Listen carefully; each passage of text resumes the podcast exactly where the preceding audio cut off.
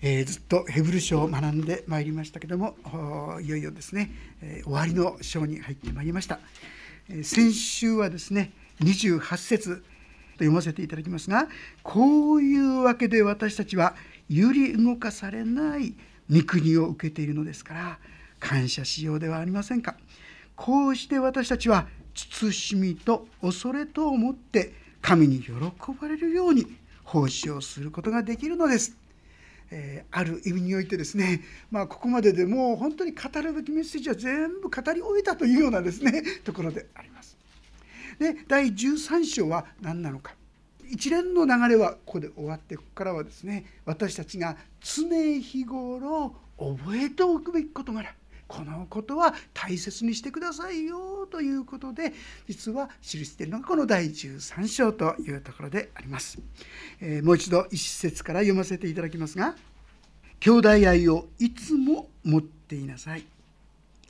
旅人をもてなすことを忘れてはいけません。こうしてある人々は見つかいたちをそれとは知らずにもてなしました。牢につながれている人々を自分も牢にいる気持ちで思いやりまた自分も肉体を持っているのですから苦しめられている人々を思いやりなさい。私たちクリスチャンがですね目指すべきところ一番大切なことは何でしょうね？聖書が語っている私たちが目指すべき道。それは愛ですよね。私の教会の目標といいましょうか。それは愛が見える教会になりたいっていうのが私の願いですね。なかなか現実にはですねそうならないわけですけどもでもこれこそ私たちがいつでも求めるべき忘れちゃいけない出来事だ事柄だってこういうことなんですが。まあ兄弟愛ってですねいいようだけどなかなか持てないってね愛し合うことはいいけどもなかなかそれができないよというのがですね本音なところじゃないかなってこう思うんですね。まあ、あのある時こんな人がいたんですね。あの妹がいてお兄さんなんですが妹にとってはですねお兄さんがいつもね妹をいじめるんですって嫌だなと思ったんですけどもまあまあそこそこだったんですが学校で彼女はですねいじめを受けてたんです。でもですね親に心配させちゃいけないからってずっと黙ってですね誰にも言わないでずっと我慢してたんです。とある時ですねお兄ちゃんが修学旅行に行って買ってきてですねみんなにいろんな人にプレゼントするんですがその人にはその場所のお土産を買ってきてるんだけど妹にはくれたものがあるんだけどその場所と全然関係ないどこでも売ってるようなものがですね自分にくれた時にね突然その妹がですねこんなのいらないっつってですね 投げ捨ててしまったってんです。自分が軽んじられている。そして学校でのいじめとこれが重なり合っちゃってもうそういうふうにせざるを得なかった。それでもで悪いなと思ってちょっと拾おうとした時に突然お兄さんがですね「俺は知ってるんだぞお前」お前がどんなに我慢してるか。いじめられてるか。お前をいじめていいのは俺だけだってここはおかしいんですけどね。他のやつがお前をいじめたら俺は絶対許さんって言ってですね。そしたらもうその気持ちが今まで突っ張った気持ちがブワーってお兄さんに今までのことを洗いざらいですね。話し始めたんだそうです。そしたら「そうかそうか」最後に「もうなお前明日学校行く必要ない」休めゆっくり休め次の日お兄さんはですね学校に行って何やったか。まあ実は1週間ぶりぐらいにですね学校行くようになったらもうすっかりいじめがなくなってるんですね。何があったのか。実はお兄さんはその日学校に行って職員室に入り込んでてですね怒鳴り込んでったそうですね俺の妹何やるんだっつってこれでねもう教師たちもその迫力にですね負けてしまってですね これ大変だってわけでですね。それで学校で真剣にこのいじめに取り組んだりなんと彼女だけじゃなくて幾人かの人がそんないじめにですね当てたってんですね。お兄ちゃんが本当に思ってくれてる。まあ、この彼女の結婚式の時にお兄ちゃんはですねがこう言ったそうですね。こう俺は妹をいじめてきたけども他のやつがいじめたら俺は絶対許さなかった。今度はあんたが妹を守ってくれよなとですね結婚式の日に言ったんですね。もう流流されてしまったとこうインターネットの中にですね書いてあったんですね。なかなかでも私たちそこまでの愛を持つことができないかなってそう思います。でもね実は私たちもそういう兄弟愛本物の愛に一歩一歩近づくことが可能だということをご存知でしょうかね。まず第一にですねこれは単に仲良くしなさいとかこういうことを言ってる愛とは違うってことをですね是非知っていただきたいと思います。ヨハネの福音書の15章というところをちょっと読ませていただきたいと思いますがヨハネの福音書の15章の12節13節そこをもしよろしかったらご一緒に読んでみたいと思います。ヨハネの15章12節13節です。開けにくい方はどうぞ聞いてくだされば大丈夫ですので15の1213を読みしましょう。3はい私があなた方を愛したようにあなた方も互いに愛し合うことこれが私の戒めです。人がその友のために命を捨てるというこれよりも大きな愛は誰も持っていません。私たちは愛し合うということを神様から頂いているわけであります。でもそれは今ちょっと言いましたようにただ単に仲良くするというようなものではないんですね。それは私があなた方を愛したようにっていうんです。イエス様が愛したように。イエス様はどのように愛されたでしょうか。命を懸けて愛してくださったんですよ。十字架によって私たちに愛を表してくださったんですよ。正直それでも多くの私たちはそれを知らないでいることが多いじゃないですか。でも諦めないでその愛を注ぎ続けてくださっているのがイエス様の愛ですよ。そういうふうに愛しなさいって言われたら「はい」って言えますか皆さん。そんなできませんって言わざるを得ないんじゃないかと思うんですね。でもですねルカの福音書を読みますとこうも書いてあるんですよ。ルカの福音書の6章の中ではですね、えー、こんなふうに記されています。ルカの福音書の6章の33節からちょっと読ませていただきます。まあ、32節からにしますね。自分を愛する者を愛したからといってあなた方に何の良いところがあるでしょう。罪人たちでさえ自分を愛する者を愛しています。自分に良いことをしてくれる者に良いことをしたからといってあなた方に何の良いところがあるでしょう。罪人たちでさえ同じことをしています。返してもらうつもりで人に貸してやったからといってあなた方に何の良いところがあるでしょう。貸した分を取り返すつもりなら罪人たちでさえ罪人たちに貸しています。ただ自分の敵を愛しなさい。彼らによくしてやり返してもらうことを考えずに貸しなさい。そうすればあなた方の受ける報いは素晴らしくあなた方は意図高き方の子供になれます。なぜなら意図高き方は恩知らずの悪人にも憐れみ深いからです。あなた方の天の父が憐れみ深いようにあなた方も憐れみ深くしなさい。とてつもない世界じゃないですか。こんな愛に生きるなんてできっこない。ありえない。そう感じざるを得ないんじゃないかと思うんですがあちこち開けて恐縮ですが今度は第一ヨハネヨハネの手紙というところを開けてみましょう。第一ヨハネの手紙4章の19節、え、ご一緒に読んでみたいと思うんです。第一ヨハネの手紙4章19節。第3版では470ページ。古い第2版では430ページか31ページ。470か43031ページになると思います。ヨハネの第一4章の19節です。ご一緒に読んでみましょう。3はい。私たちは愛しています。神がまず私たちを愛してくださったからです。すごいでしょ？この人は私たちは愛していますって言ってますよ。同じ罪人です。同じクリスチャンです。でも私たちは愛していますと言えるものになったんですよ。もともとあったんじゃないんです。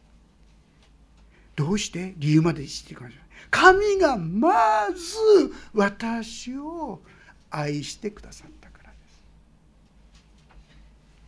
別な言い方しますと神様の愛に気づいたから。神様の愛がとてつもないものだということが分かったから。だから愛する者としての力が出始めたということなんですよ。ですからいいですか？私たちが兄弟愛に生きることができるために何が必要なのかそれは神の愛をとことんまで知らされることなんです。本当にこのまま弱さも惨めさも愚かさも何もかも含めてそのまま愛してくださっている。立派になって良くなったら来なさいって言うんじゃないんですよ。あなたがこっちに向いて来なさい。立ち返ってきなさいってこれだけですよ。そうすると私たちのうちに愛が現れるんですね。いや私イエス様のとこに来たんですけど来てないですよってね。愛が現れてないですよ。って実はねそれは私たちの目がまだ開かれてないからなんですよ。エペソの手紙の一章というところをちょっと読ませていただきますが17節というところから読ませていただきます。エペソの手紙の一章の17節どうか私たちの主イエス・キリストの神すなわち栄光の父が神を知るための知恵と啓示の御霊をあなた方に与えてくださいますように。またあなた方の心の目がはっきり見えるようになって神の召しによって与えられる望みがどのようなものか生徒の受け継ぐものがどのように栄光に富んだものかまた神の全能の力の働きによって私たち信じる者に働く神の優れた力がどのように偉大なものであるかをあなた方が知ることができますように。これは皆さんパウロの祈りですよ。パウロがイエス様を信じた人のために祈ってる祈りなんですよ。ということは私たちがこのような愛に生きるために必要なこと。それは私たちも同じ祈りを捧げることじゃないですか。私の目を開けてください。私にはまだ神様の愛がよくわからないんです。見えないんです。感じ取れないんです。どうかこの私にも分かるように。教えてください。祈って見えなくていいんですよまだ。祈ればいいんです。祈るうちに徐々に徐々に与えられていくんです。3章同じエペソードの3章のですね今度は17節からも読ませていただきますが17から19もし開けられたんでそこか。らご一緒にまた読んでみましょうか。17から19ですね。読んでみましょう。3はい。こうしてキリストがあなた方の信仰によってあなた方の心の内に住んでいてくださいますように。また愛に根ざし愛に基礎を置いているあなた方が全ての生徒と共にその広さ長さ高さ深さがどれほどであるかを理解する力を持つようになり人知をはるかに超えたキリストの愛を知ることができますように。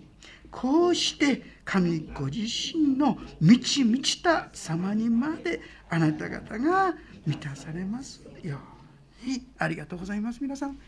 私たちがこの神様を知るきっかけ秘訣はまず第一にこのイエス様に向くこと。そしてイエス様に求めること祈ることですね。そしてそのことはここにありますようにこうしてキリストがあなた方の信仰によってあなた方の心の内に住んでくださいますように。皆さんキリストがあなたの心に住んでくださる。そんなことがあり得るんですよ。自分勝手なね意地悪い醜い自己中心な私たちにキリストが住んでくださる。皆さん本当にこれ受け取ってますか？あなたがイエス様を私の救い主。イエス様は私の罪のために死んでくださった。こんな私を愛してくれてる許してくれてる受け止めてくれてる。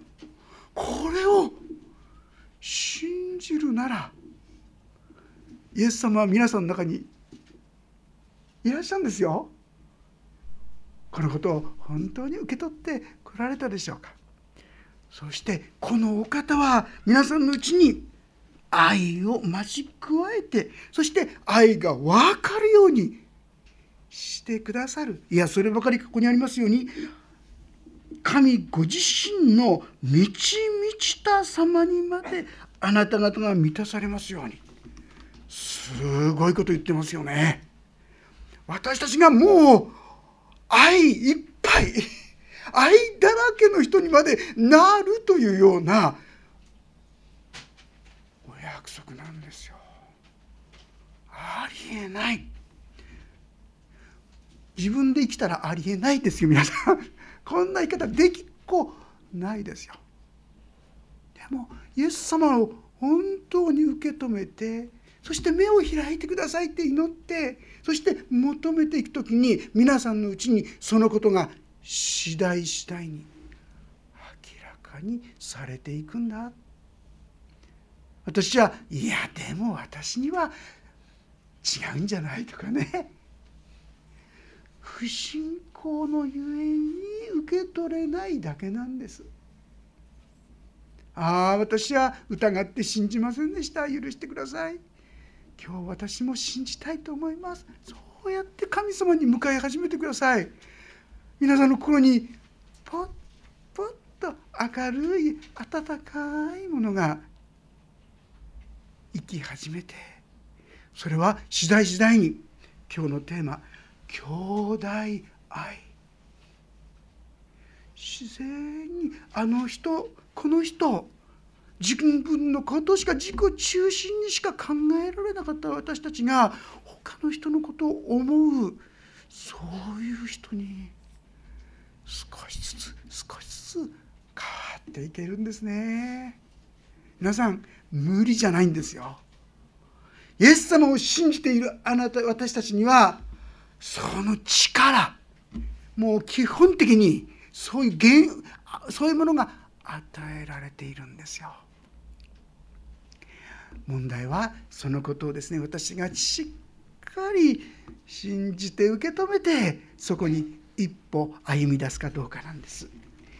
第一ペテロというところにですねこんな言葉があるんですね。えー、まあ、ここもいい言葉ですからやっぱり開けましょうかね。第一ペテロの手紙1章の22節というところなんですけども第一ペテロの手紙1章の2223ちょっとそこをですねご一緒にまた開けられたらページがですね第3版453ページ第2版で415ページか6ページ453か41516になります。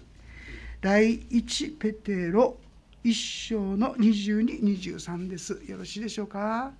それではご一緒に読んでみましょう。3はいあなた方は真理に従うことによって魂を清め偽りのない兄弟愛を抱くようになったのですから互いに心から熱く愛し合いなさい。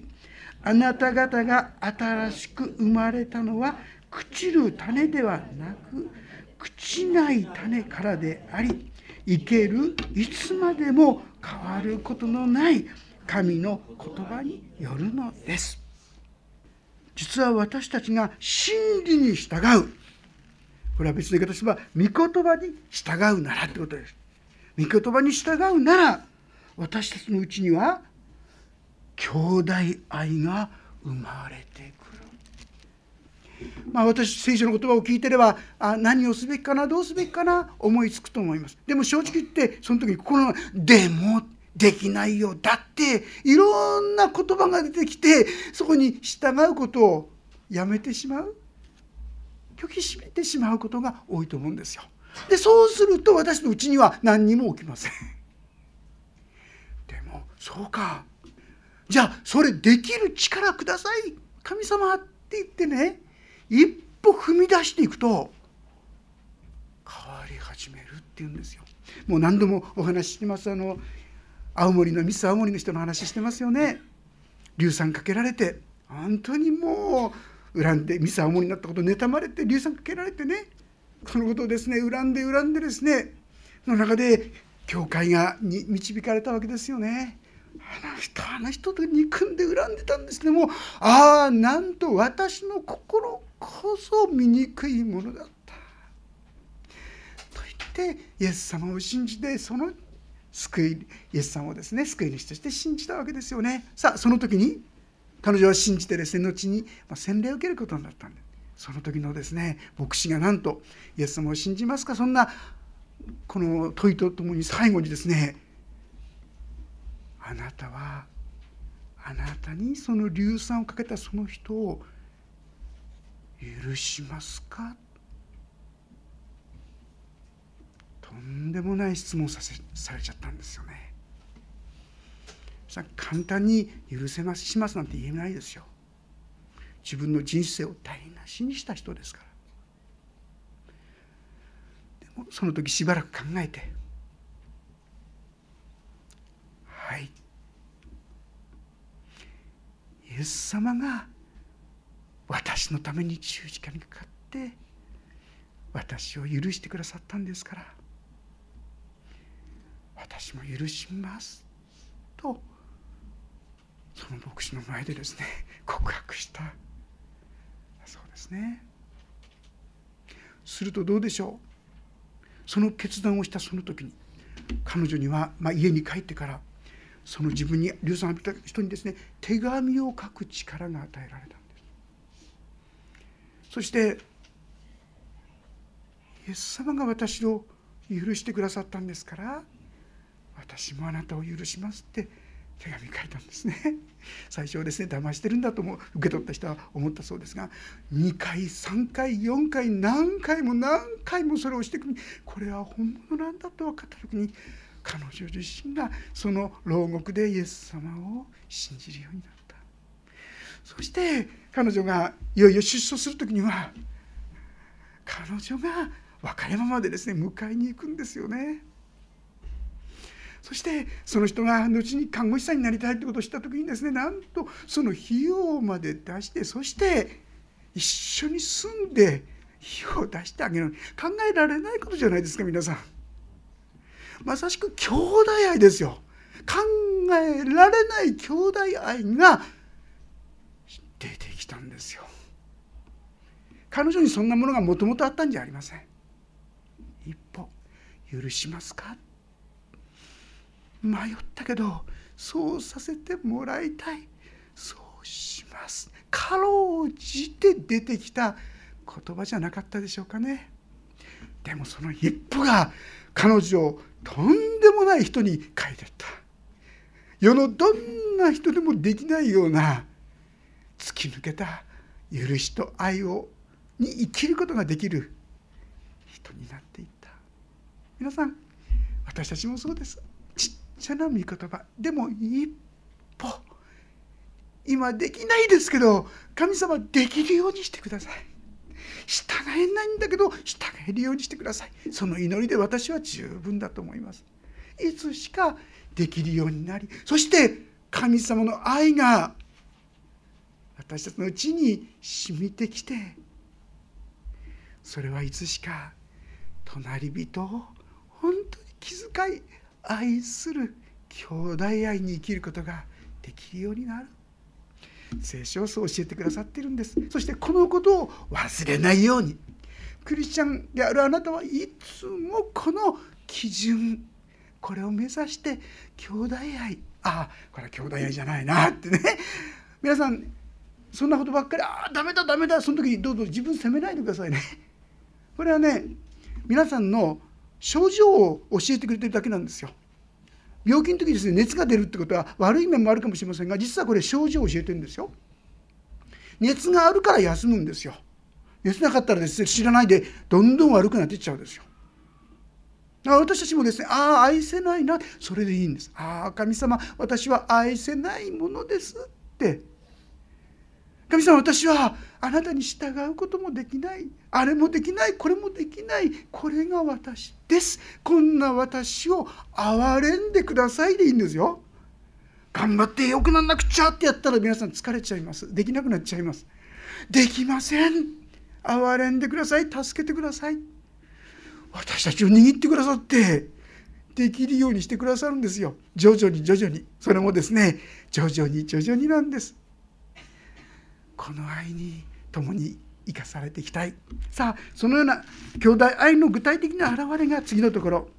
ヘブル書のところに戻りますけども2節のところを読ませていただきますが旅人をもてなすことを忘れてはいけません。どこうしてある人々は見つかりをそれとは知らずにもてなしました、まあ、これはあのおそらくですねアブラハム。アブラハムがですね知らない旅人ですがいつでもその方々をお世話するそういう習慣にしていた。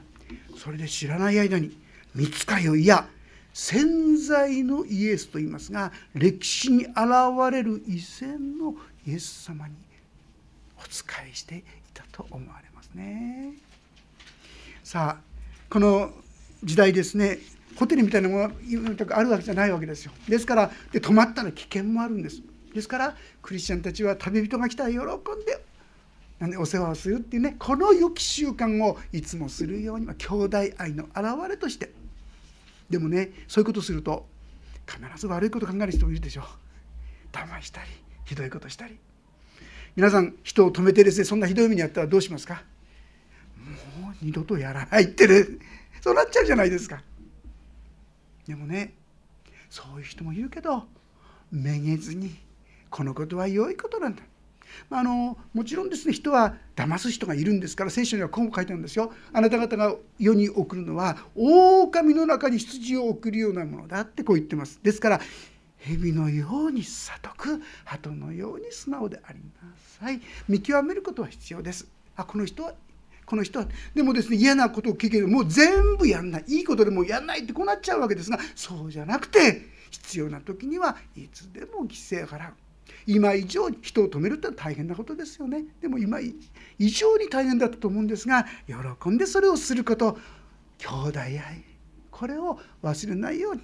今だったらどうなんでしょうね。いろんな形で私も兄弟愛を表すこと。同じようなことがこの3節。牢につながれている人々を自分も牢にいる気持ちで思いやりまた自分も肉体を持っているのですから苦しめられている人々を思いやりなさい。特に信仰の上に捉えられてる人もたくさん出てきました。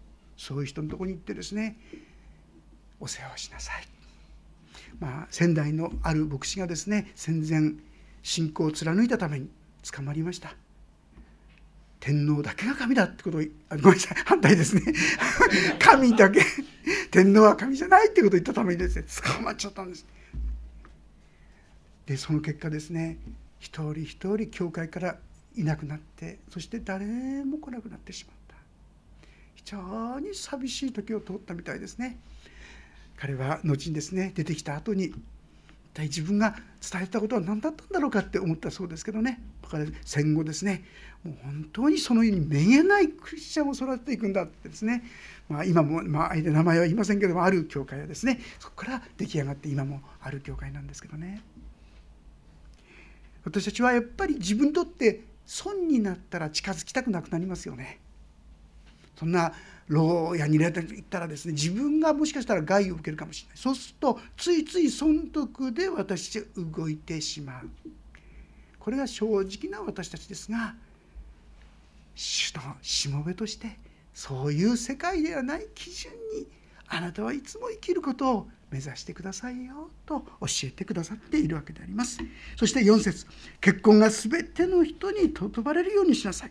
寝床を怪我してはいけません。なぜなら神は不貧困な者と会員を行う者と裁かれるからです。皆さんやっぱり社会がどんどん乱れていったとしても私たちはこの結婚ということを尊ぶ。これ教会の大切な使命にしていきたいと思うんですね。あのいろんな文化でそれ調べてみるとですね国が滅びる前には必ず大敗の時期っていうんでしょうか。国がこういったことによって乱れてくる時代がやってくる。大体それが出てくるともうですね国が滅びるこういうことが起きてくるのが今までの常ですよね。私たちも家庭というもの。社会の基盤はやっぱり家庭で。それを一番大切なことはこの夫婦の関係。こういったものをきちんと立て上げていく。このことをクリスチャンは目指しなさいよ。いやこの世がもうみんながそんなうるさいこと言ってもしょうがないじゃないか。ではない。その中からいつも主の前に本当に助けてくださいというのが主の道を共に歩んでいくものでありたいと思います。ご説には金銭を愛する生活をしてはいけません。今持っているもので満足しなさい。こう言ってますね。私たちが弱いのは皆さんやっぱりお金。しかし山崎宗麟という人がどんな上の句にもつく下の句を作りなさいって言いましたらね。何でもつく句があるんです。それは何か。それにつけても金の欲しさよって。かきくや金がなるなり放流。それにつけても金の欲しさよ。どんなことまでもねあるんですねスズメの子そこの子お馬が通るそれにつけても金金の起こしさよ通じるでしょ私はこのむさぼりという心に気をつける必要があると思います。えー、テモテの手紙ともし開けられたら開けていただけますでしょうか。テモテの手紙第1、6章であります。読ませていただきますが6章の6節から読ませていただきます開けにくい方は聞いてくだされば大丈夫です手元の第一6章6節しかし満ち足りる心を伴う経験こそ大きな利益を受ける道です。私たちは何一つこの世に持ってこなかったし、また何一つ持って出ることもできません。移植があれば、それで満足すべきです。金持ちになりたがる人は誘惑と罠とまた人を滅びと破滅に投げ入れる愚かで有害な多くの欲とに陥ります。金銭を愛することがあらゆる悪の根だからです。ある人たちは金を追い求めたために信仰から迷い出て非常な苦痛を持って自分を差し通しました。私の中にあるこの金のへの欲望と言いましょうか。貪欲。気をつけたいと思いますね。誰もが持っているんです。だから神様守ってください。清めてください。それはですねどこから出てくるか。もっともっとってコロコロがこれなんです。書いてですね感謝。与えられている今を感謝。これを感謝。これが大事ですね。このいつも感謝に生きる時にこのような貪欲から私たちは守られていくことができるということであります。そして肝心なのは最後のところですね。主ご自身がこう言われるんです。私は決してあなたを離れずまたあなたを捨てない。そこで私たちは確信に満ちてこう言います。主は私の助けです。私は恐れません。人間が私に対して何ができましょう。皆さん私たちがこのような生き方に生きることができる秘訣それは主が共におられる主はどんな時でもどんな苦しみのからも脱出させてくださる。主が私の味方だ。この確信ですね。私だけ読みますがロマ書の8章というところにこんな言葉が記されています。ではこれらのことからどう言えるでしょう？神が私の味方であるなら誰が私に敵対できるでしょう？私たち全てのためにご自分の御子さえ惜しまずに死に渡された方がどうして御子と一緒に全てのものを私たちに恵んでくださらないことがありましょう？神様は私たちと共にいて私を恵んでくださる。この確信こそが貪欲に打ち勝ちまた誠実に主の前に歩んでいく秘訣ですね。このことを私たちも求めていきたい。でもそれは一番最初の兄弟愛に生きるということです。兄弟愛に生きるためには主の愛をもう一度しっかりと自分に当てはめること。こんな私がありのままに許され受け入れられ愛されている。ここに立っていくことですね。そして私たちもこのような神様の恵みの道に共に歩ませていただきたいと思います。お祈りをいたします。恵みの神様私たちはいろんな誘惑やあるいはむさぼりや貪欲があります。そういったものに支配されてしまいます。でも主よそんな私たちをなおあなたは愛する。私はあなたを愛していると言ってくださることを感謝します。まずしよこの愛をしっかり受け取らせてください。そしてヨハネと共に私は愛私たちは愛しています。神がまず私たちを愛してくださったからですと言えるようにしてください。心の目を開いてその愛に気づかされますように。それを受け取る信仰に生かしてくださるようにお願いします。そしてその愛に満たされてあの人この人